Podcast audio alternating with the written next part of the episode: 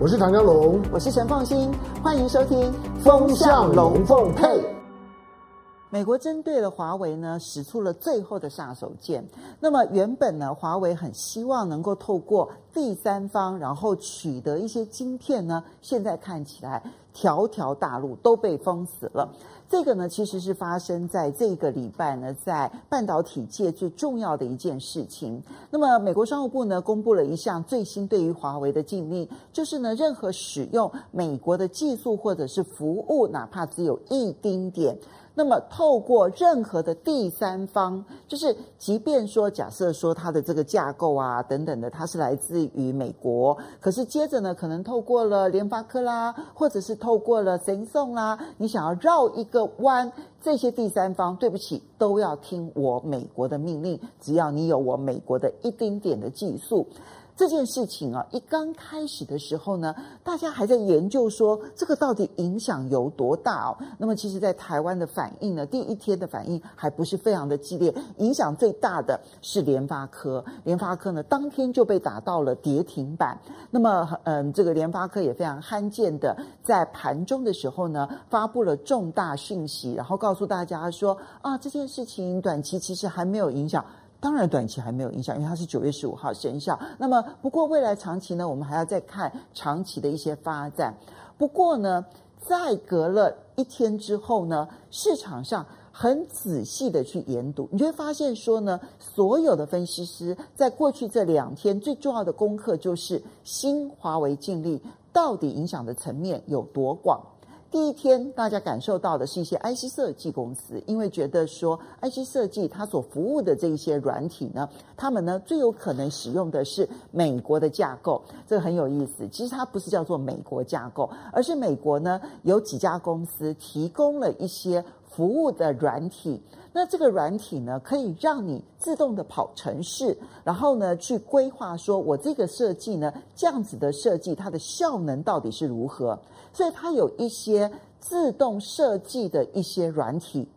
那这些自动设计的软体，它大概是独霸全球的，它市占率呢超过了六成以上，几乎没有什么特别的这个设计公司呢可以逃得过呢这一个自动设计软体的一些这种规范。但问题来了，这些自动设计软体跟你最后出来的这些晶片，其实差距当然是很远的。可是不重要，我其实一再跟大家提醒，今天的关键并不是在于美国在它的这一个关键技术上面，它到底掌握了有多少，关键在于美国有强大的金融制裁能力，因为它的金融制裁能力，所以使得全世界，你只要想要做贸易生意的这一些公司，你就不可能不听美国的，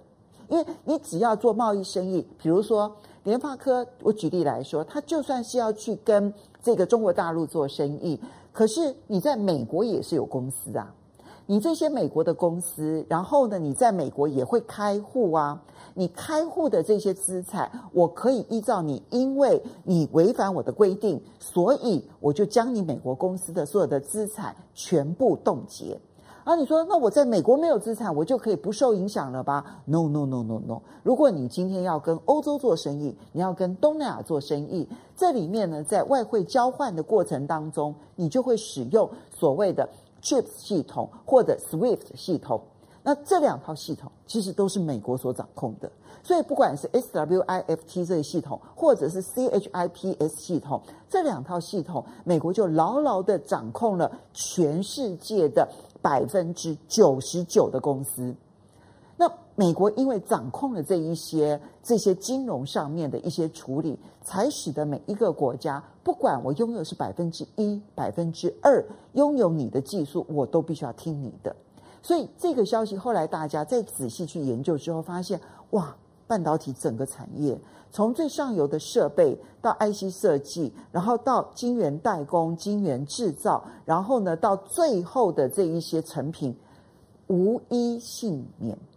于是我们就看到了台北股市跟韩国股市大跌超过三个百分点。当然，礼拜五出现了一些反弹，跌深了会有反弹，但是后续的影响。不是只是华为一家禁令的影响，因为我们真的如果去点数华为去占所有公司的这一些比重来看的话，它就算是一家很大的公司，这个比重都不会超级多。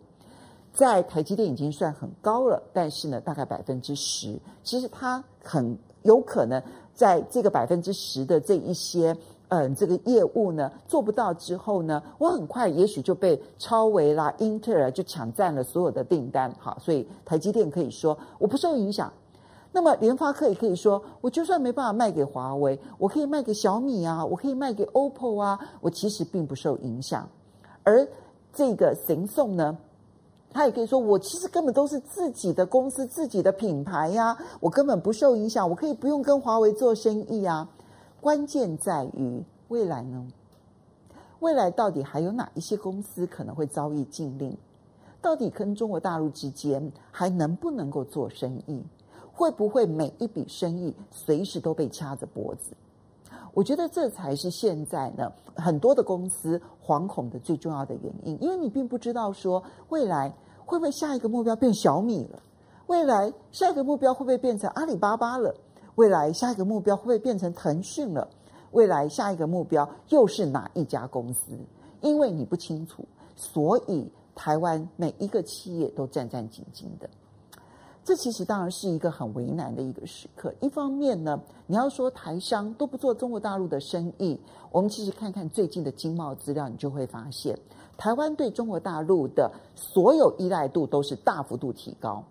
什么叫做所有依赖度都大幅提高呢？一种依赖度就是出口依赖度。我们现在出口呢，到中国大陆跟香港占比其实已经升高到百分之四十四到百分之四十五了。马英九时期呢，大部分都在百分之四十到百分之四十一之间，最近又大幅度的上升。其实你就看到那个依赖度是增加的。第二个部分是我们的海外生产在中国大陆生产的比例其实也非常的高。刚刚公布的外销订单。这个外销订单就是我们接来的单子之后呢，接着我们要生产。但是你会发现，我们接来的订单当中，百分之五十五在台湾的境外生产。哪些地方？当然里面就包括了很多是中国大陆，那个比重是最高的。因为我们太多太多的电子产业，其实当然包括了晶圆，包括了一些笔记型电脑。百分之七八十或者是百分之四五十的比例都在中国大陆生产，所以我们的外销订单，就我们的企业当中所接到的订单，高度的依赖中国大陆生产，我们的出口高度的依赖中国大陆的市场。可是这个时候，美国的压力只会越来越大，这就是一个让人惶恐的一个时代。所以，本来我们希望的是，如果政府能够有力量。在两边同时都有能够有沟通的能力的时候，这时候帮助台湾企业减少这一些金箍咒的这一些压力。可是现在看起来，没有任何的力量可以帮我们解除紧箍咒的这一个这个压力，只有自求多福了。